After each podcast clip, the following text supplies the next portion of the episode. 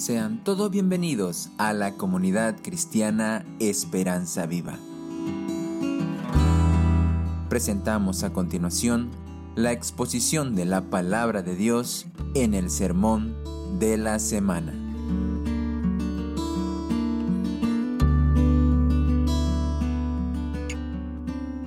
Iniciamos con una frase del conocido autor Ted Tripp. Él dice, usted siempre está adorando, no solamente el domingo en la mañana. Y usted dirá, ¿cómo?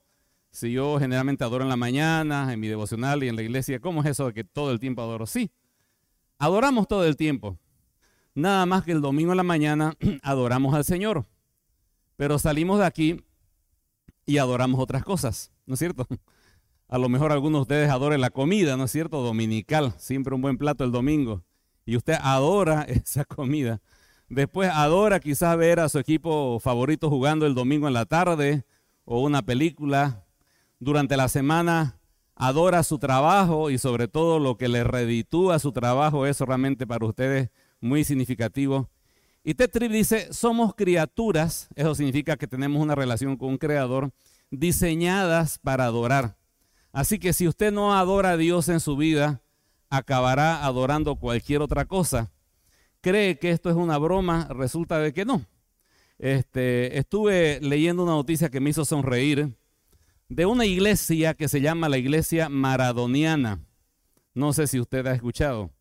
Más o menos opera desde el año 2001 esa iglesia, pero ha tomado mucha fuerza en este tiempo con el fallecimiento del astro de fútbol el 25 de noviembre, ¿no? Entonces, esta iglesia es una iglesia en todo el sentido de la palabra porque tiene este, sacerdotes maradonianos, tiene una Biblia maradoniana, que es una biografía que escribió alguien o algunos, ¿no? Tienen ritos de bautismo, ¿no? Donde usted tiene que hacer ciertas cosas, imitar la mano de Dios tres veces lo mejor que pueda, y un montón de cosas más ellos tienen ahí. Y finalmente usted ya es miembro oficial bautizado y ellos se reúnen regularmente para adorar a Maradona. Usted dirá, pero está un poquito exagerando, son hinchas fanáticos, pero no da para tanto. Bueno, resulta que a propósito de la primera Navidad maradoniana el 25 de diciembre, ¿no? Este, le preguntaba eh, uno de los periodistas de Infobae a uno de los sacerdotes maradonianos y le dice, ¿qué es la iglesia maradoniana para alguien que no está familiarizado con la religión? Y responde, es el movimiento en honor a Maradona, más grande del mundo, que cree que Diego fue y será el mejor jugador de la historia de fútbol. Hasta aquí está bien. Que lo viene homenajeando desde, el 2001 y que no nos burlamos de la Iglesia Católica. Ellos dicen, no es que estemos haciendo una parodia, este, burlándonos de la religión oficial católica. De hecho, los referentes aquí somos apostólicos romanos. Ellos dicen, somos de religión espiritual católicos romanos, pero de religión practicante eh, maradoniano. Ahora, note lo que dice acá, porque no se olvide que la definición de mundo es el sistema satánico, ¿no? Que se pone en contra de Dios, se pone a Dios y por otro lado sustituye a Dios. Ahora, dicen ellos, tenemos dos dioses, lo dicen sin empacho, ¿no? Tenemos dos dioses, uno del corazón y otro de la razón. Uno es Cristo y el otro es Diego. Clarito, ¿no? No agarramos la religión en broma. Esto es folclore, es algo bien argentino y lógica pura. Si decimos que para los argentinos el fútbol es una religión, el Dios es Diego. ¿Qué piensa usted de eso? Hereje, usted dice, ¿no? Bueno, salen muchos comentarios, pero yo, yo rescato algo de la teología maradoniana que considero que bíblicamente es impecable y correcta. Y usted me dirá, ¿qué? Uno, Dios es aquel que está en el centro de tu corazón. Si lo que te mueve a levantarte todas las mañanas es el dinero, ese es tu Dios. Si lo que te mueve a levantarte son las redes, ese es tu Dios. Si lo que te mueve a despertar en las mañanas es el fin del día tranquilo con una tele y una película, bueno, ese es tu Dios. Si lo que te mueve tu familia, bueno, tu familia es tu Dios. Pero estoy de acuerdo con la teología maradoniana y le vamos a hacer una exégesis a esto, ¿ya? Realmente tu Dios es aquel que llevas en el corazón. Lo dice claramente. Y tu Dios verdadero es aquel que tú te apasionas por él. Puede ser el Dios verdadero o cualquier otro suplemento funcional que te hayas agarrado por ahí. La segunda cosa que yo rescato de la teología maradoniana, adoración es amar y sentir compasión. Si tú vas a la iglesia de Maradona, vas a encontrar un montón de locos gritando Maradona, Maradona, y saltan, gritan y hablan y se emocionan y aplauden y saben todas las fechas de Maradona, cuando hizo esto, cuando metió tal gol, todos los datos lo saben, lo adoran. Si comparáramos la adoración de los fanáticos de Maradona con la adoración que tú le has dado a Dios en esta mañana, realmente a algunos tendría que darnos vergüenza. Porque adoración es sentir pasión. Hasta aquí estamos bien con la teología de Maradona. Y en tercer lugar, hay muchos creyentes que tienen dos dioses, tal como lo dicen ellos. Lo bueno es que ellos son sinceros, como buen argentino, ¿no es cierto? Uno del corazón y otro de la razón. El de la razón dicen Cristo, eso nadie lo duda. Pero el de corazón, Dieguito, ¿no es cierto? Y ponerle vos el nombre que querrás allí. Ese es tu otro Dios. Así que agradezcamos la teología de Maradona porque nos ayuda a decir lo que a veces no queremos ver nosotros mismos con nuestra teología, ¿no es cierto? Hoy estamos viendo y terminando el tema, bueno, casi terminando porque parece que va a hacer falta una mañana más con el tema de lo que es el mundo, de lo que es la mundanalidad. Y noten que lo que nos lleva a esto es una frase de Juan, no améis al mundo. Noten que el asunto de fondo es lo que yo amo. Ese es el tema principal, ese es mi Dios, ¿no? Y hemos visto entonces que en el mundo, ¿qué es el mundo?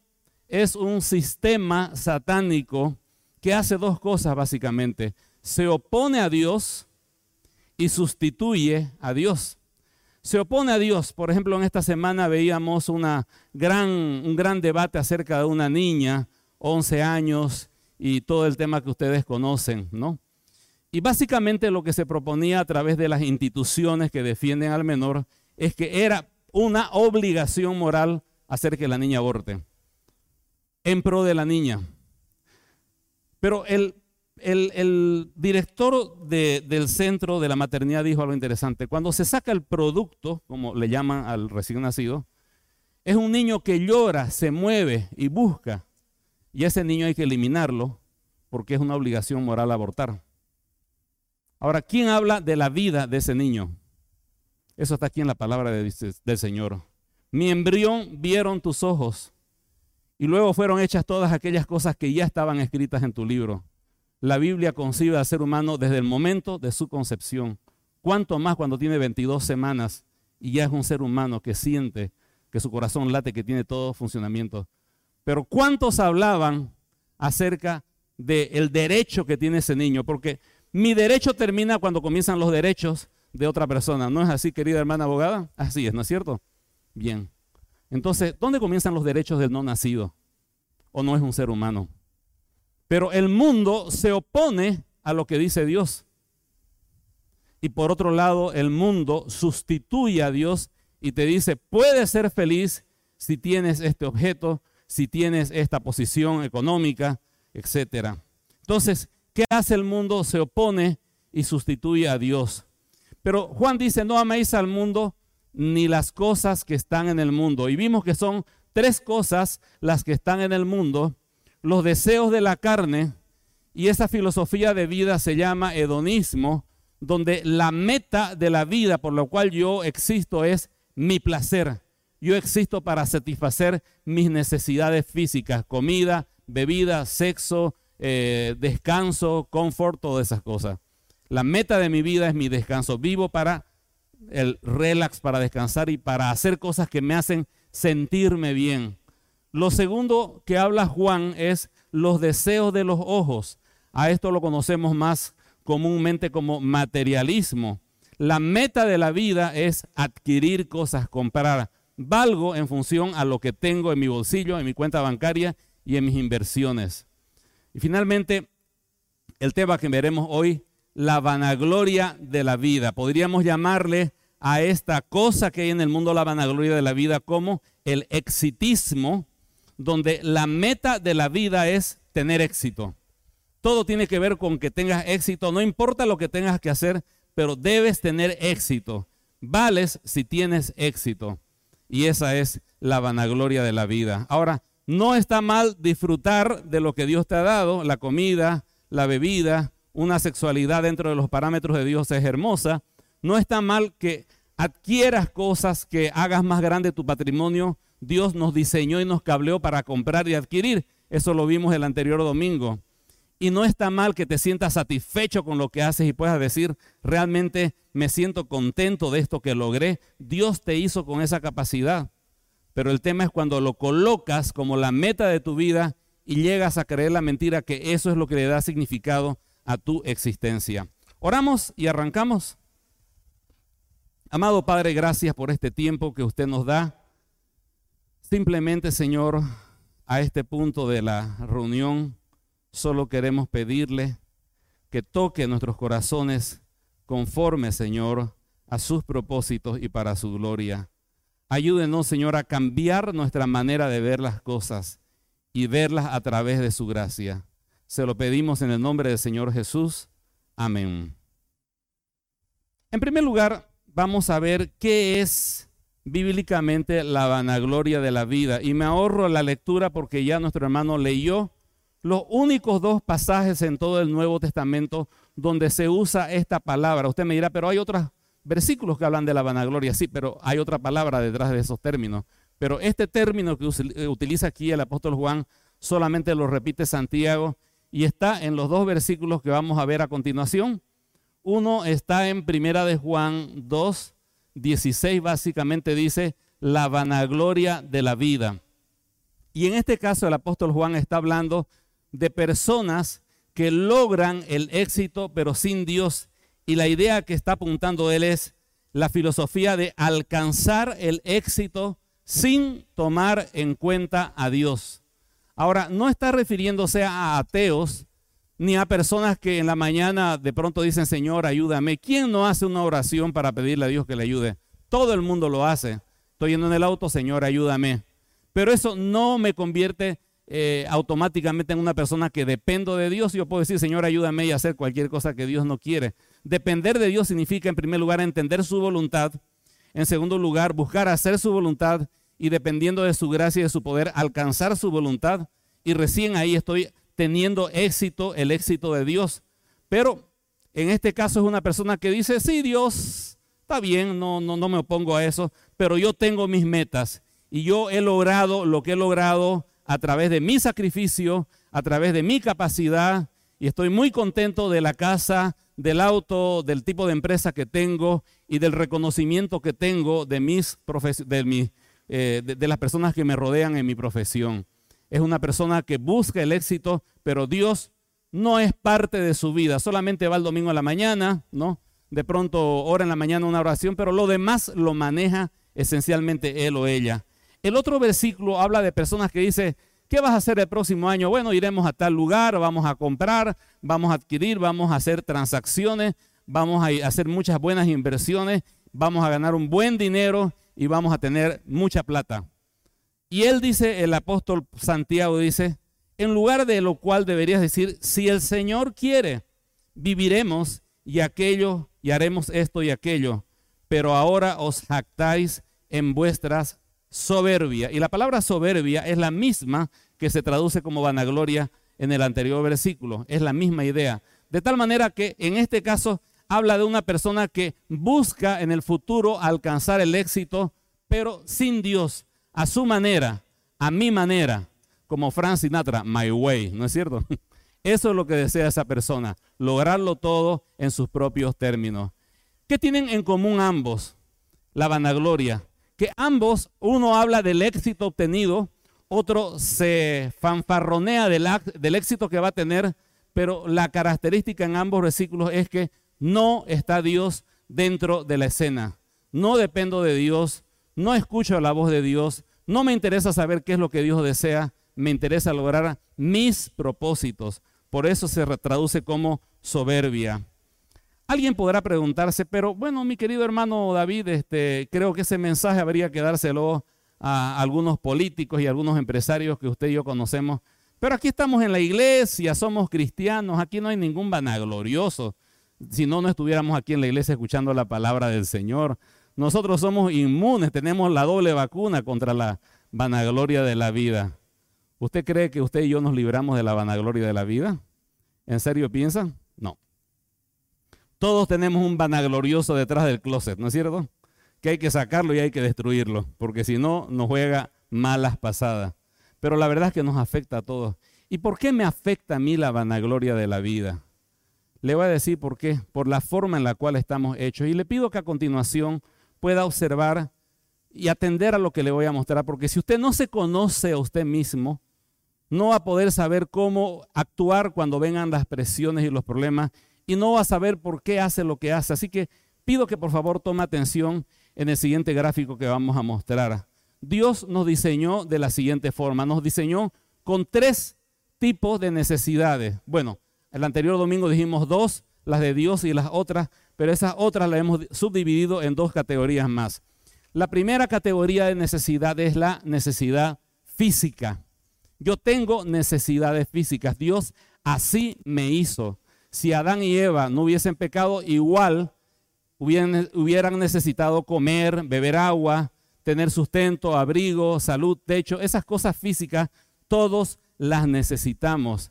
Y Dios nos diseñó incompletos. Es como decíamos, un, un, dispositivo de tecnología moderna puede ser perfecto, pero siempre va a necesitar energía eléctrica para funcionar.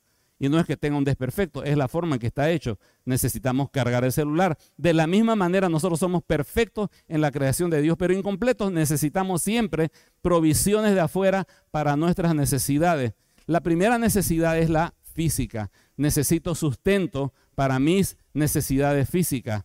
La segunda categoría serían las necesidades humanas. Aquí nos diferenciamos de los animales y del resto de la creación, porque estas necesidades son muy propias del ser humano y no las va a encontrar en otro lugar de la naturaleza. Necesitamos, por ejemplo, familia. Ahora usted me dirá, ¿los animales tienen familia? Bueno, ¿conoce a un cachorro que está buscando a su abuelita? No, no.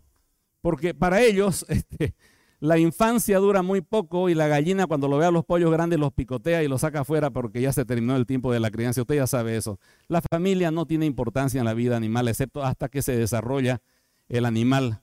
Pero en cambio, los seres humanos tenemos una profunda necesidad de sentirnos dentro de un entorno familiar, que haya el padre, la madre, los hijos, los tíos, los sobrinos, el abuelito, la abuelita. Eh, esas cosas son importantes para nosotros y Dios nos cableó para disfrutar y necesitar una familia.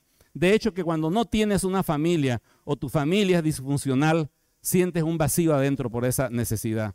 Dios nos cableó para que tengamos también amigos, ¿no es cierto? Los animales se eh, asocian para cazar algo o comparten cuando son pequeñitos eh, jugando en algo, pero es muy diferente a lo de ser humano. El ser humano necesita eh, un amigo, una amiga, una pinky, le dicen ahora, ¿no es cierto?, con la cual compartir al final del día y charlear y compadrear, comadrear, aunque no hagamos nada más, pero ya disfrutamos de la amistad, ¿no es cierto? Y conversar y reír. E, esa necesidad Dios la hizo, porque la amistad viene de Dios, es una necesidad muy humana. Necesitamos, por otro lado, sentirnos útiles y venimos cableados para diferentes áreas, algunos para los, el arte, otros para la ciencia, otros para los números, otros para eh, las letras, y cada uno eh, encuentra placer en hacer algo específico, que encuentra que es lo suyo, y le gusta crecer en eso, ¿no? Si eres, por ejemplo, un empresario, pues vas a querer eh, hacer buenos negocios, hacer buenas inversiones, diversificarte, poner los huevos en diferentes canastas y de esa manera crecer, porque Dios te ha configurado de esa manera. y sentimos placer en hacer aquello para lo cual Dios nos diseñó. Cada hombre nace con una, o cada persona con unas 500 habilidades, muere solamente usando dos o tres y las demás quedan allí archivadas. ¿No es cierto? Dios nos cableó de esa manera. Nos dio esa necesidad de progresar. Nunca vas a encontrar un gatito, un perrito que diga, ah, quiero expandir mi casa un poquito más grande y quiero algunos recursos para sentirme bien. No, le rascas la oreja, le das balanceado y agua y está feliz, no necesita más. El ser humano no. Dios nos creó para poseer, para tener, para adquirir, y eso lo vimos el anterior domingo. Así somos cableados. Él nos hizo de esa manera. Entonces necesitamos progresar, necesitamos crecer, necesitamos sentirnos pertenecientes a un grupo. Yo soy de la comunidad Esperanza Viva. Tenemos esa necesidad de asociarnos. Ahora, la categoría que voy a dar a continuación es la menos conocida pero es quizás la más importante. Son las necesidades espirituales. Y esas necesidades espirituales son las que determinan la mayoría de nuestras acciones. Por ejemplo, usted y yo necesitamos sentirnos amados profunda e incondicionalmente. ¿Quién no necesita sentirse amado? ese hombre machote, gritón, ¿no? Que no, yo necesito el amor. Su mujer un poquito le hace una volcada de cara. No me querés, ¿no es cierto? Y ahí está el, el, hombre ahí fuerte y todo eso, pero siente, mi esposa no me quiere, no me valora, ¿entiendes? Ahora, todos necesitamos sentirnos amados, pero no ese amor que está condicionado a que si te portas bien eh, y si haces esto te amaré, sino a pesar de lo que soy, todos necesitamos sentir paz interior, al final del día hacemos muchas cosas para sentir paz. Y muchas veces en tu mundo no encuentras paz. Quizás en esta semana has dicho, lo que necesito es un día de paz. Y te podría poner en una casa solito, solita, y aún así no sentirías paz. Porque esa paz no proviene de cosas que están a tu alrededor. Necesitamos sentirnos seguros de que pase lo que pase, aunque pasen los años y cambien las circunstancias, yo estaré bien, todo va a estar bien. Hay una canción de Bancraft, no todo va a estar bien y nos identificamos con esa canción porque anhelamos de que aunque esté fea la política, esté fea la pandemia, está fea la situación económica, pensar, pero todo va a estar bien. Hay ese anhelo en nosotros. Y Dios dice que colocó en el ser humano la eternidad en sus corazones. Y nos ponemos a pensar, ¿y qué pasará de aquí a 10 años? Y de aquí a 100 años, ¿Alguien se acordará de mí? ¿Alguien sabrá que existí y, sabrá lo que hice? Mi nombre no está en Wikipedia todavía, pero se acordarán. Y en estas fechas de los muertos, digamos, ¿no? Se hace muy popular una película de Disney que se llama Coco, ¿no es cierto? Y Coco eh, plantea un, tiene un planteamiento filosófico interesante. En el fondo de toda la película, la necesidad más profunda que está tratando de comunicar es recordar a los que se han ido, ¿no es cierto? Recuérdame es el centro de la canción. Y, se identifica el público con esa necesidad de que, aunque ya sea una persona que me he ido al más allá, que alguien me recuerde, que no me desvanezca en el olvido.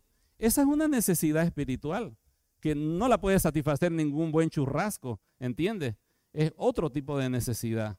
Ahora, no sé si hasta aquí estamos bien. Tenemos necesidades físicas, necesidades humanas y necesidades espirituales. Dios nos diseñó así, perfectos pero incompletos, aun si no hubiera pecado en medio, ¿ya? Pero Dios proveyó soluciones y provisiones para cada necesidad. Para la necesidad física, Dios proveyó, una más, recursos materiales. Y básicamente todo tiene que ver con una buena relación. Si el ser humano tiene una buena relación con su ecosistema, pues va a obtener alimentos, agua, recursos, va a fabricar cosas que le ayuden, buenas casas.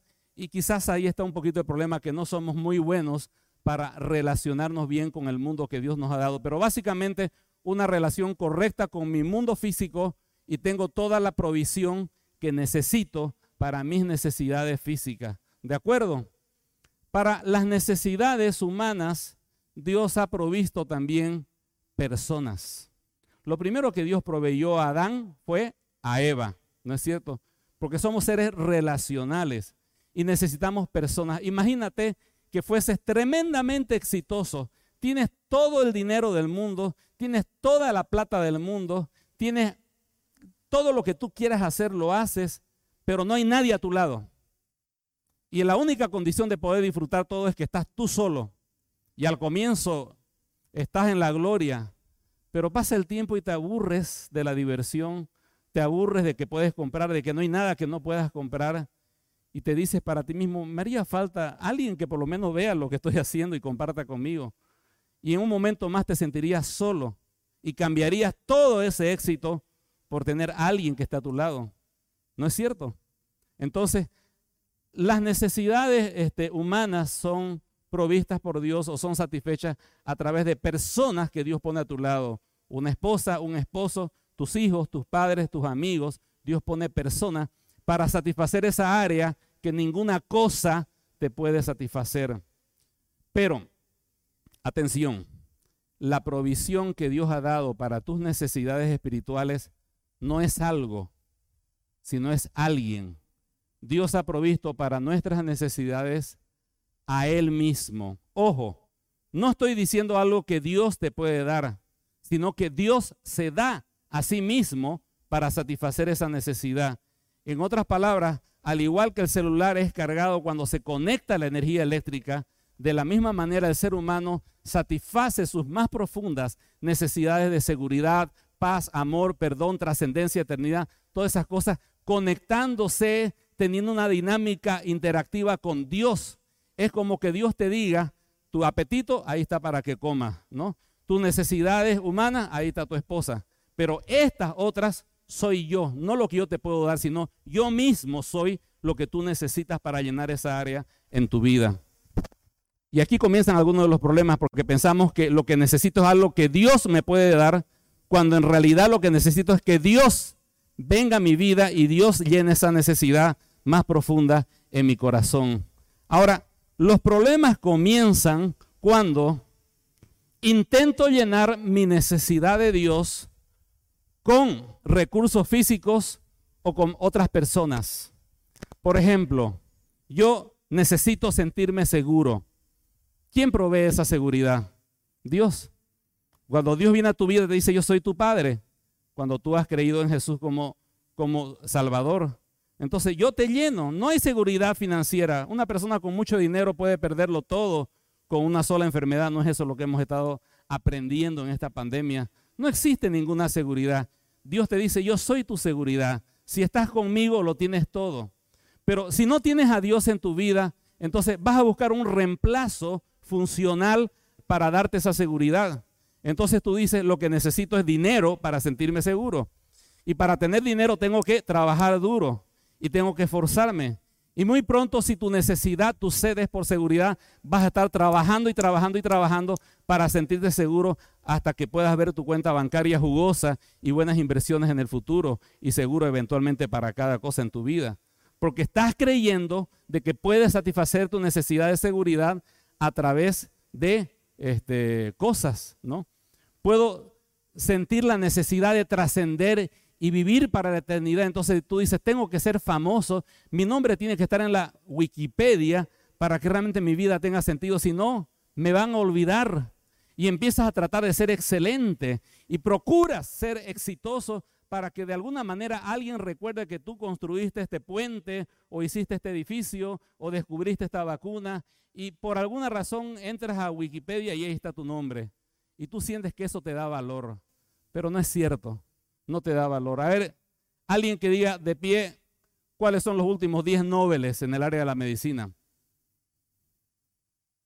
O sea, esa gente se rajó trabajando y ¿quién se acuerda de eso? Lo que importa es que fabricaron algo que lo uso y ya está.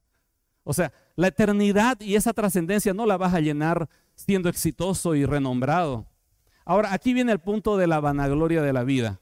Y ahí vamos al punto de la vanagloria de la vida. ¿Qué es la vanagloria de la vida? Significa que yo necesito sentir que mi vida tiene valor, que tiene significado, que no simplemente soy un buen tipo, una buena mujer, sino que algo que me diga, oye, tú eres valioso, tu vida vale algo, es significativa, no naciste, creciste, te reproduciste y moriste, no, eres alguien valioso. Yo necesito sentir que mi vida cuenta y necesito sentir que la gente aprueba lo que yo soy o que alguien me apruebe. Pero esas necesidades son espirituales. Entonces tú dices, no tengo a Dios, no tengo quien llene esa necesidad. Ah, ya sé. Si tengo éxito en lo que yo hago, si tengo éxito en lo que yo hago, entonces seré valorado, sentiré que mi vida tiene algún significado y la gente me va a admirar y de esa manera yo voy a sentirme lleno en esa área. ¿Cuál es el error aquí? Que estás utilizando soluciones que están diseñadas para satisfacer tus necesidades humanas y estás queriendo utilizarlas para satisfacer tu necesidad espiritual que solo Dios puede llenar. Y es por eso que te sientes tan vacío cuando haces el mejor negocio del mundo, compras el mejor teléfono y luego que pasa la emoción dices, ¿y esto era todo? Y esto era todo. Porque estás tratando de ponerle diésel a un automóvil que necesita gasolina. Estás aplicando tus soluciones materiales y humanas para una necesidad profundamente espiritual que solo Dios, no lo que Dios puede hacer, sino quién es Él, puede llenar en tu vida. Y solo cuando te encuentres con Dios, esa necesidad es llenada. Como decía San Agustín, oh Señor, tú nos has creado para ti y solamente cuando nuestras almas se encuentran en ti, encuentran reposo y satisfacción. Lo dijo San Agustín de Hipona. Ahora, cometemos dos errores básicamente. Uno, creemos que el éxito me da significado y propósito. Y por eso luchamos por el éxito. Algunos dicen, no lo alcancé, por eso no me siento lleno. Pero más son los que dicen, lo alcancé y no me siento lleno. Y creo que mientras más personas vean mi éxito, más valgo. Si mi publicación obtuvo 500 likes y ayer 300 likes, mi valor está creciendo. ¿Entiendes? Y confundes el valor intrínseco de tu humanidad con la cantidad de personas que te ponen un dedito que ni te conocen, ni te quieren, ni les importa, simplemente te pusieron un like. Y mañana le pondrás like a cualquier otra persona que haga cualquier otra cosita con sus videos. ¿Entiendes? Y estás colocando allí tu valía personal y crees que eso le da sentido a tu vida. Tú dices, mis hijos me dan valor y te dedicas a tus hijos y un día los hijos se van y forman sus hogares y un buen día te sientes solo en la casa y dices, ¿y cómo es esto? Mi hijo por su lado y me siento solo. Tus hijos no estaban diseñados para llenar tu vacío interior. Solamente Dios podía hacerlo. ¿Qué tienen en común Simón Bolívar, Alejandro Magno, Robin Williams, Violeta Parra y Beethoven, Ludwig van Beethoven? ¿Qué tienen en común? Que todos ellos fueron tremendamente exitosos en lo que hacían y que al momento de morir confesaron que se sentían completamente vacíos. Simón Bolívar al morir dice, haré en el mar, edifiqué castillos en el viento, Alejandro Magno conquista el mundo entero a sus 25 años. Y cuando da el último peldaño a esa escalera que él había puesto, que era conquistar al mundo, y llega y se da cuenta que él ha apoyado la escalera en el lugar equivocado. ¿Y saben qué hace? Alejandro Magno se pone a llorar, porque dice, a partir de aquí mi vida no tiene sentido, porque no hay más que conquistar. Murió a los 28. Robin Williams famoso actor que nos sorprendía con sus películas. ¿Quién nos recuerda? Patch Adams y las ganas de vivir y tantas otras películas inspiradoras. Un buen día llega a la conclusión de que no va a poder controlar su adicción a las bebidas. Y alguien puede preguntarse, ¿por qué bebe tanto una persona tan exitosa? Porque el éxito no le llena y tiene que ahogar las penas con unas copas. Y cuando se da cuenta que las copas lo están ahogando, dice, quiero salir y no puedo. Y como no puede, lo que acaba haciendo es colgarse de una de sus carísimas corbatas que usaba y se quita la vida. Violeta Parra cantaba, gracias a la vida que me ha dado tanto. ¿Quién no conoce esa canción? ¿Cómo muere Violeta Parra? Cortándose las venas. Ludwig van Beethoven, el famoso compositor, la quinta sinfonía de Beethoven, ¿quién no la conoce? Bueno, no todos en realidad. Pero bueno, bien conocido el, el músico. Cuando llega el momento de morir, sus últimas palabras fueron, amigos, aplaudid, la comedia ha terminado. Y pensar que tu vida fue simplemente una mala comedia tiene de todo menos gracioso terminar así la vida.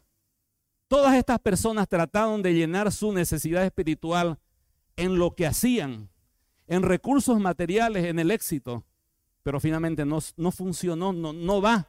No puedes llenar algo que tiene la forma de Dios con otra cosa. Solamente Dios puede llenar.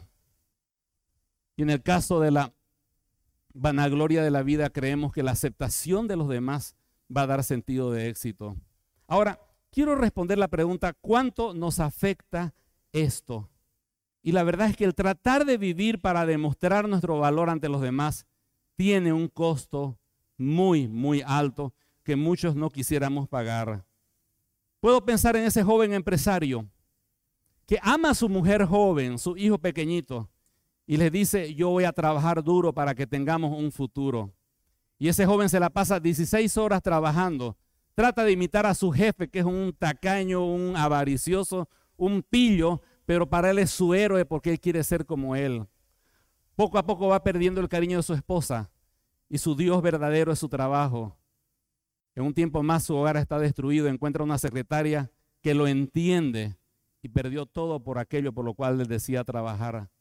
Qué caro es tratar de demostrar nuestro valor y tratar de encontrarlo en las cosas que hacemos. Podríamos pensar en una señorita, un joven que un día pone una foto, un like, o mejor dicho, un, una selfie y le llegan 50 likes. Estás preciosa, estás hermosa.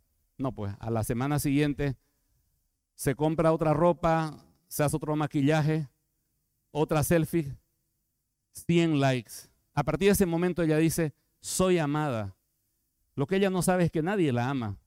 Está intercambiando todo su esfuerzo por likes anónimos, en el sentido general de la palabra, que no se jugarán por ella, que no van a vivir para ella, que no se van a sacrificar por ella, que simplemente fue un clic. Pero ella empieza a creer de que eso le da sentido a su vida. A partir de ese momento no puede soportar la idea de que sus publicaciones tengan menos de 300, 500 likes, porque ella siente que eso le da sentido a su vida. Está intercambiando y tratando de llenar una necesidad espiritual con simplemente likes. Y ella está descuidando sus estudios, descuidando su tiempo con la gente real, descuidando su tiempo con su mamá y su papá, que sí la aman y sí se jugarían la vida por ella, por likes vacíos, vanos. Esa es vanagloria, ¿entiendes? Te estás jugando por gente que ni te conoce, ni te ama, ni se jugaría por ti, ni te visitaría si te enfermas en un hospital y te peleas con las personas que realmente te aman, porque sientes que ahí se te va la vida en tus posts. Pensemos en una iglesia que llega a la conclusión de que el éxito es tener mucha gente y entonces cambiemos el mensaje, cambiemos las canciones, cambiemos la forma de hacer las cosas y ya no hablemos del pecado porque eso espanta a la gente. Hablemos de que Dios nos ama a todos y que si tú te portas bien, todo va a estar bien. Y licúan el mensaje. ¿Por qué lo hacen? Lo hacemos para ganar al mundo, no lo estás ganando. En realidad lo estás perdiendo con ese mensaje. No es el Evangelio lo que estás predicando pero han llegado a la conclusión de que eso es lo importante, tener éxito. Cuando uno le dice a la gente, soy pastor, hay dos reacciones. Cuando se encuentran con personas cristianas o que tienen una buena experiencia, oh, qué lindo, me alegra mucho. Cuando te encuentras con personas que odian a Dios, a la religión, o han tenido malas experiencias, te ponen una cara, ¿no? Así que tiene diferentes reacciones, pero un amigo que estaba en el primer turno me contó que fue a visitar a un amigo que dirigía una mega iglesia, ¿no? Y que se habían conocido en muchachos en el colegio, pero ahora él estaba de apóstol de una gran iglesia, ¿no? Entonces va y le dice, ¿cómo está fulanito? Y este joven, ya no tan joven, pero que está a cargo de esta iglesia, le dice, mira fulanito, esta es mi empresa, le dice. Y lo mira porque él es cristiano y sabe que la iglesia no es una empresa. ¿Cómo es eso? Es mi empresa.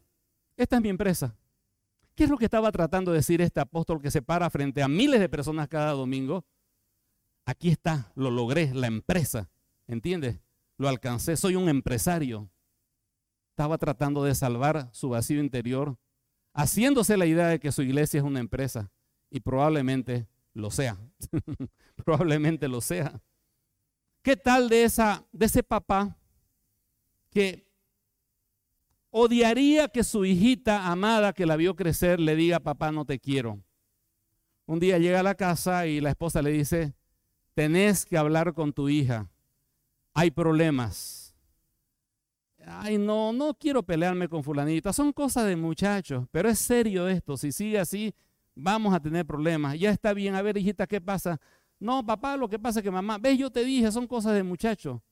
Y no encara los problemas de su hijo, ¿sabe por qué? porque sabe que si lo hace y dice las cosas como debe decirlas, sus hijos le van a reclamar. Y en algún momento el muchacho, ¿quién no ha escuchado de su hijo decir, papá, ya no te quiero? ¿No es cierto? O por lo menos con la mirada. Y si realmente yo estoy buscando la aprobación de mi hijo, voy a impedir cualquier cosa que me haga realmente confrontarme con ellos. Y muchas veces tenemos que es la madre nomás la que está hablando a su hijo porque papá, no, no quiero tener problemas, yo trabajo. ¿Qué es lo que está haciendo? Está protegiendo su corazoncito. No quiere que su corazoncito sea lastimado con una actitud negativa de ese hijo, de esa hija. Así que prefiero mantener mi corazón en paz, aunque tú te vayas a la deriva. Amo más mi corazón que tener que reprenderte a ti que lo necesitas. Pero lo contrario también puede ocurrir. Tengo una idea extraña de que valgo si la gente me respeta. Entonces, cualquier cosa que yo siento que es una falta de respeto, reacciono, doy uno en la boca, amenazo, grito y ando viendo falta de respeto por todos lados. En este caso, no me importa que mis hijos estén criándose con una raíz de amargura, no me importa que me esté distanciando con ellos, lo que me importa es que me respeten. Cuando lo que tendría que hacer es renunciar a mi Dios llamado respeto, ¿no? que me da ese sentido de valor y acercarme a mi hijo y con cariño preguntarle, hijito, ¿qué está pasando? Charlemos. Me hiciste esto, no me gustó, pero ¿qué es lo que está pasando? Y empezar a buscar una relación. Padres a veces evitan hablar con sus hijos para no perder el cariño de ellos. Padres paran gritando a sus hijos para no perder el respeto. Los unos y los otros que tienen en común tienen una sed profunda de sentirse aceptados pero buscan diferentes vías para solucionarlo. ¿Qué pasa cuando un matrimonio está al borde del divorcio? Están en serios problemas. Y muchas veces nos ha pasado que vamos y ya las cosas están sumamente mal. ¿Por qué no llamaron antes al consejero? ¿Por qué no buscaron al pastor? No, es que odiaría que la gente tenga una idea diferente de mi matrimonio. Todos creen que soy un buen matrimonio. Viera mis publicaciones en Facebook, nos amamos, nos adoramos. No quiero que se rompa esa imagen porque Aborrezco la idea de que dejen de amarme y admirarme por lo que, por lo que muestro. Así que prefiero hundirme, pero no contar mis problemas. Y muy pronto es muy público que se divorciaron. O ese líder que está andando en pecado y está metiéndose con pornografía. ¿Por qué no buscas ayuda? No, de ninguna manera. Nadie tiene que saberlo. Tengo que mantener mi imagen. Me dejarían de amar y admirar si saben que soy humano. tienen que verme como alguien exaltado. Y ahí está el gran líder cayendo en pecados terribles después que lastimosamente son públicos. O simplemente el hecho de que, ¿por qué no compartes el Evangelio con tu amigo ahí en el trabajo? Hace años que vas a la iglesia, nunca compartes el Evangelio. Por ahí ya no me aceptan en su grupo. Por ahí tienen una idea que soy un fanático, aleluya. Yo odiaría pensar de que ya no me amen, que no me acepten. Prefiero quedarme callado, no voy a evangelizar. ¿O qué de ese adolescente que eh, un día está andando por la calle y pasa el auto y está manejándolo uno de sus compañeros?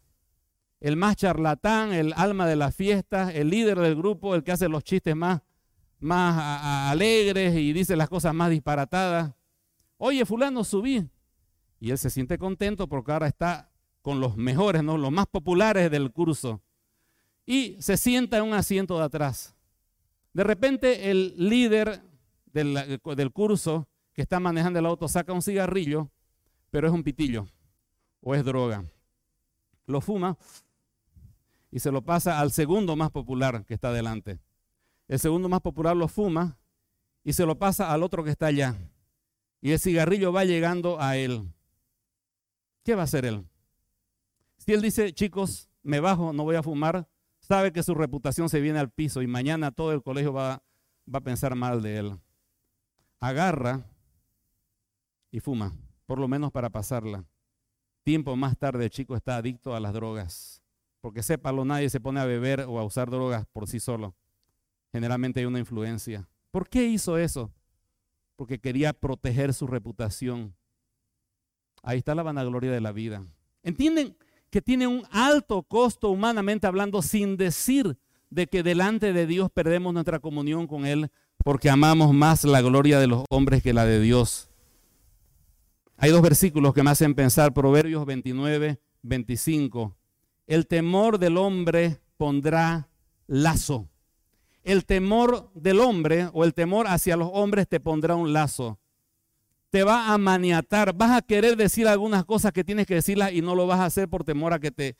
Vas a querer hacer lo correcto y no vas a hacerlo por temor a que te pone lazo el condicionar tu vida a la aceptación de las personas solamente para llenar un vacío interior que solamente Dios puede llenarlo. Pablo dice, pues, ¿busco ahora el favor de los hombres o el de Dios? ¿O trato de agradar a los hombres? Pues si todavía agradar a los hombres, no sería siervo de Dios. Si todavía tratara de agradar a las personas, ya no puedo ser un siervo de Dios. Tenemos que tomar una decisión. Finalmente, ¿cómo podemos vencer la vanagloria de la vida? Rápidamente quiero volver a una fórmula sencillita de arrepentimiento y fe, la clave para poder vencer en nuestras vidas. En primer lugar,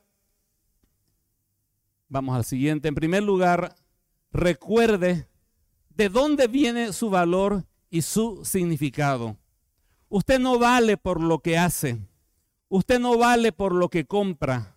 Usted no vale por lo que llega a alcanzar por sus propios medios. Todas esas cosas están buenísimas, pero no le da un significado a usted. ¿Qué hace usted? Soy doctor, curo enfermo. Pero ¿quién es usted? Soy doctor. No, ¿quién es usted? Si le quitamos su doctorado, ¿quién es usted? Una buena pregunta. ¿Quién es usted? Soy empresario. No, no hablo de lo que hace, sino quién es usted. ¿Quién es usted? Taxista. No, usted no es taxista. Usted maneja un taxi, pero ¿quién es usted? Y le pregunto, ¿quién es usted? Y no me diga que es abogado, que es empresario, que es oficinista, que es secretaria, que es estudiante. Eso es lo que usted hace. Pero ¿quién es usted y qué le da valor a usted? Si no tiene a Dios, va a tener que aferrarse de su profesión. Yo soy doctor, doctor, quiéranme, admírenme porque soy doctor, digamos, ¿no? ¿Entiende? Pero cuando entiende que su valor intrínseco no proviene de lo que usted hace, no proviene de las cosas que tiene, sino su valor intrínseco proviene de Dios mismo. Y si usted ha creído en Jesús como su Salvador personal, Dios le da valor a usted sin ninguna de esas otras cosas. Dice la palabra del Señor que Él ha puesto un tesoro incalculable en vasos de barro que somos nosotros. Eso quiere decir que aunque no parezca gran cosa, dentro de mí está lo más valioso. Dios me dio su regalo más precioso. No fue plata, no fue oro. Me lo dio a su Hijo Jesucristo. Y en mí vive la bendita persona de Cristo. Y Él intrínsecamente me da valor. Soy su criatura. Él es mi creador soy un adorador, a Él le adoro. Yo soy su siervo, Él es mi Señor. Yo soy su hijo, Él es mi Padre. Él me da valor al margen de lo que yo haga profesionalmente u obtenga materialmente.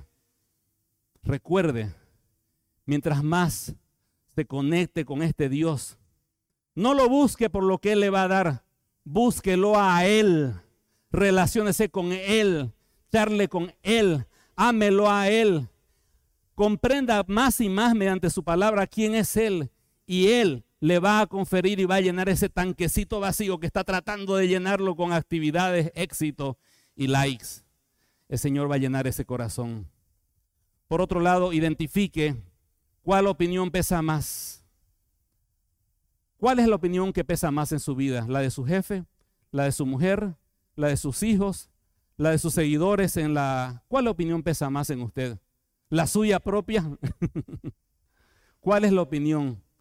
Y sabe que tome distancia con esa opinión, porque si usted está muy dependiente de satisfacer la opinión de esa persona o ese grupo de personas, usted es vulnerable. En tercer lugar, identifique lo que hace o lo que deja de hacer para tratar de mostrar a los demás su éxito, su valor personal, sus logros y se va a dar cuenta que está pagando un alto costo. A lo mejor hasta está estresado por tratar de tener dos empresas y hacer eso y no tiene tiempo para nada. Pero es que tengo que hacerlo porque por mi familia no es por su familia, es por su vacío interior que solo Dios puede llenarlo. Permita que Dios lo llene y agarre un proyecto y manéjelo para la gloria de Él. Pero tiene un alto costo vivir la vida tratando de demostrar a los demás cuánto valemos. Necesito esta casa para que la gente sepa cuán bueno soy en mis empresas, necesito este título para que la gente me admire. Es muy caro vivir de esa manera. Dios puede darle toda la aceptación y la satisfacción gratuitamente como Él siempre lo hace. Y finalmente, pida perdón al Señor por cambiar esa fuente de agua viva por otras cosas que no satisfacen. Dice el Señor en el Antiguo Testamento, el que tenga sed, venga a mí y beba. El Señor no te está censurando porque tengas una sed de aceptación. El Señor no te está recriminando porque tengas una sed de sentirte valioso. Él te diseñó así. El Señor no te está criticando porque tienes necesidad de sentirte seguro, perdonado. Él no. Lo que el Señor está censurando es que tú estás buscando en otro lugar lo que solamente Él puede llenar. Y tienes que decirle, Señor, perdóname porque he encontrado suplementos funcionales de tu de tu deidad y tengo otros dioses, uno del corazón y otro de la razón, como decíamos al comienzo. Y en relación a la fe, es decir, lo que vemos hacia adelante, aquí viene el antídoto para nuestra vanagloria. Hace un momento te preguntaba cuál es la opinión que pesa más en tu vida, la de tu jefe, la de tus hijos, la de tu esposa, la del público en general, la de tus clientes te animo a que tengas un solo público. Sé un creyente de un solo público. Y ese solo público es Dios. Trata en todo momento de buscar la aprobación y el like de una mano tremendamente gigante que es la de Dios. Cuando Dios te ponga su like bien lo que has hecho, ahí te puedes sentir tranquilo aunque todo el mundo no esté de acuerdo contigo porque estás buscando la aprobación de Dios, porque eres un cristiano de un solo público. Decía en el anterior turno y lo repito, cuando uno predica, trata de llegar con el mensaje a todos. Se siente contento cuando las personas dicen que son bendecidas, pero aunque respetamos y valoramos las opiniones de todas las personas, los predicadores somos predicadores de una sola persona, Dios. De Él buscamos la aprobación. Si Él está de acuerdo, bien con los demás. Si Él no está de acuerdo, aunque nos llenemos de cosas lindas, esa predicación no valió. Pero eso se aplica a cada aspecto de tu vida. Sé una persona, un creyente de un solo público. Luego, enfócate en la gloria de Dios. No te olvides que Dios nos diseñó para ser adoradores. Y si no adoramos a Dios, acabaremos adorando a, a nuestra esposa, a nuestro trabajo, al vicio, algo vamos a adorar. Somos adoradores. Entonces, en lugar de buscar la gloria para ti mismo o alguna otra cosa que tú tienes, procura llevar siempre esa adoración a Dios y que realmente Él sea glorificado en cada cosa que hagas. Al comenzar el día, pregúntate, Señor, ¿qué puedo hacer para que tú recibas la gloria? Y en cierto momento tú tienes la oportunidad de decir algo. Di algo que traiga gloria a Dios. Si en tu trabajo te premian por algo, di, doy gracias al Señor que su gracia me fortalece para poder llegar a este punto. Siempre da el crédito a Dios. Siempre en todo éxito que tengas, tiene que haber una mano hacia arriba que diga, fue Él y no fui yo. Siempre procura que Dios sea visto y tú seas menos visto. Porque cuando haces esto, matas al, al, vanaglorioso en el closet y lo destruyes y no sale más. Charlaba ayer estábamos charlando con Israel, los cuatro en familia. Israel me dio una referencia sin saberla, pero que fue muy valiosa, de este cantante. Soy seguidor de Marco Vidal, un cantante cristiano muy bueno. Y uno de los volúmenes que más me gusta es 25 años, ¿no? Lo que no sabía y ayer me enteré con esta charla fue de que ese álbum le significó ganar los Grammys en la categoría de la música cristiana. Ahora, lo interesante del caso, si tú miras la transmisión de esa entrega de premios, sí, me imagino que todos ustedes saben que los Grammy es lo que todo músico aspira a alcanzar. Ganar un Grammy es como ganar un Oscar en el mundo de las películas. Y lo habían nominado a Marco Vidal. Y cuando te nominan no sabes si vas a ganar, pero tienes que estar ahí con los otros cinco nominados y al final dicen, y el ganador es, y sale, y bueno, por el mismo hecho de estar nominado ya significa que eres muy bueno. Y a él lo nominaron por este volumen. Pero cuando llega el momento y el ganador en esta categoría es Marco Vidal. Y no aparece nadie.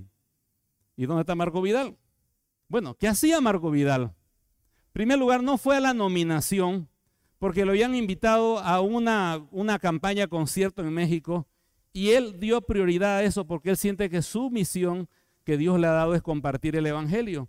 Así que estaba ya preparándose para el concierto que iba a dar eh, allá en México. Y su teléfono se empieza a llenar de llamadas y de mensajes. Oye, eres ganador, felicidades. ¿Sabe qué hizo él? No posteó ni un solo tweet, ni un solo Facebook, nada acerca del tema. Colocó unos cuantos versículos. Uno de ellos fue, no tendrás dioses ajenos. Éxodo 20, el primer mandamiento. Y otro fue el texto que acabamos de leer. Si tratara de agradar a los hombres, no sería siervo de Dios. Y le preguntaron, ¿cuál fue el significado para ti del Grammy? Él dijo, si me abre la oportunidad para predicar a Cristo, que sirva para algo. ¿Y por qué hace eso Marco Vidal? ¿Por qué no estaba, ay, me gané el Grammy, soy el gran cantante? Porque él está enfocado en la gloria de Dios y fue completamente coherente con toda la letra de sus canciones porque eso es lo que él transmite, la gloria de Dios, no su propia gloria. Y creo que es un ejemplo hermoso para todos nosotros de poder vivir para la gloria de Dios. Luego, toma decisiones en tu vida que maten al vanaglorioso que está en ti y glorifiquen a Dios. Teníamos una amiga, la conocí jovencita de unos 11, 12 años. Ella se bautizó, era muy linda. Y luego se fue al mundo. En el mundo ella era la estrella de todas las actividades sociales allá en Cochabamba discotecas, concentraciones, actividades juveniles. Ella entraba y las luces automáticamente, y está entrando nuestra amiga Daniela Escobar. Ah, no las luces, ¿no? Bueno, un buen día el Señor tocó su corazón, un buen día el Señor le habló a su corazón, se arrepintió y volvió a los caminos del Señor. Y ella me contó personalmente esto. Una de las cosas que me di cuenta es que llegué a mi casa, miré mi ropero, era ropa carísima que yo había gastado muchísimo dinero en esa ropa. Ninguna me servía para usarla ahora que me había consagrado el Señor. Toda esa ropa era para mostrar a mi cuerpo. Ahora necesitaba ropa que cubra mi cuerpo. y sabía que no podía glorificar a Dios con eso. Agarré y boté toda la ropa y empecé a comprar una ropa que glorificara y que mostrara que Dios vivía en mi corazón. Decisión dura para una chica, las mujeres entienden perfectamente eso. Pero cuando tú buscas la gloria de Dios, vas a matar aquello que te está produciendo vanagloria y vas a tratar de llenar tu tanque vacío en el Señor. Terminando, sigue los ejemplos grandes. El apóstol Pablo cuando estaba al borde de la muerte, pudo ser un hombre muy rico, tenía poder político, era un excelente profesional, pero cuando iba a ser muerto fue decapitado solitario, sin nadie. El mundo decía, eres un fracasado, podías haber sido un hombre rico, un hombre respetado y estás muriendo solo, decapitado. ¿A quién le importa? Fracasado, fracasado, fracasado. Y le cortan la cabeza a Pablo. Y Pablo despierta en la presencia de Dios y pudo decir allá, he peleado de la buena batalla, he acabado la carrera, he guardado la fe por lo cual, por lo cual Dios tiene preparada la corona de vida. Y estaba el mismo Señor allí para darle esa corona. Pero el mejor ejemplo es el Señor Jesucristo. Él estaba en la cruz desnudo, humillado. Y la población judía en su conjunto, los fariseos decían, fracasado, fracasado, fracasado, eres un fracasado. Pero ¿qué dice la palabra del Señor cuando Él resucitó? Por lo cual Dios lo exaltó y le dio un nombre que es sobre todo nombre para que en el nombre de Jesús se doble toda rodilla de los que están en los cielos, en la tierra y debajo de la tierra y toda lengua confiese que Jesucristo es el Señor para gloria de Dios Padre. Que nadie te diga que eres un fracasado. El único que aprueba tu vida es Cristo y a Él le debes tu devoción. Y recuerda que un día Él mismo te dirá, bien, buen siervo fiel, sobre poco has sido fiel, sobre mucho te pondré. El apóstol Pedro dice, humillaos pues bajo la poderosa mano de Dios para que Él os exalte cuando fuere tiempo Quiero que te imagines que un día llegarás a la presencia de Dios. Va a ser un evento increíble, ningún evento humano se va a comparar a eso. Va a haber música, va a haber fiesta, va a ser algo increíblemente perfecto. Y de repente Dios te dice, vení fulanito. Aquí mi palabra dice, humillaos bajo la poderosa mano de Dios para que Él os exalte. Hoy te quiero exaltar, pero Señor, se supone que nosotros te exaltamos a ti. Sí, pero ahora yo te quiero exaltar a ti. Pero Señor, ¿acaso tú no eres Dios? Soy, pero quiero hacerlo. Quiero exaltarte en este momento. Imagínese ser exaltado por la boca del mismo Señor Jesucristo. No hay ninguna gloria humana que se compare con eso. Sea público de una sola persona. Trate de agradar en su vida a Dios. Y lo demás, el Señor lo maneja.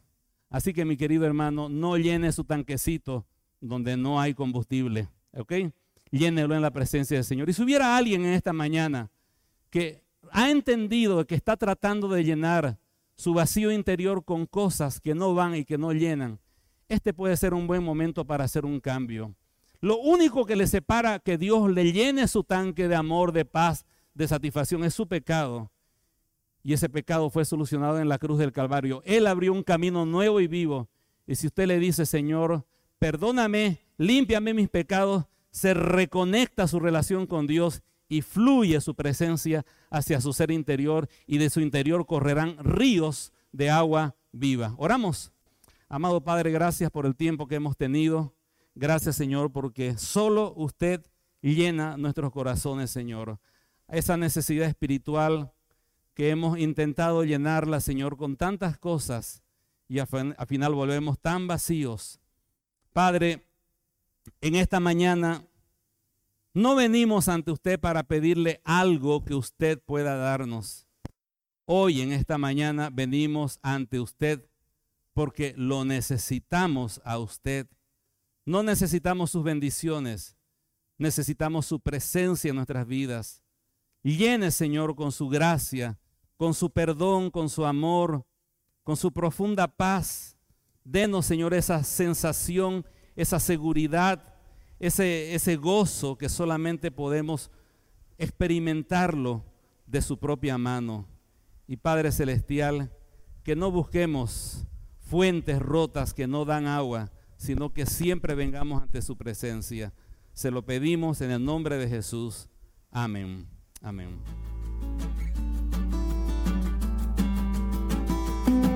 Si usted desea más información o comunicarse con nosotros, puede visitar nuestras redes sociales en Facebook, Instagram o YouTube con el nombre Comunidad Cristiana Esperanza Viva. Desde Santa Cruz, Bolivia. Gracias por escucharnos. Hasta la próxima.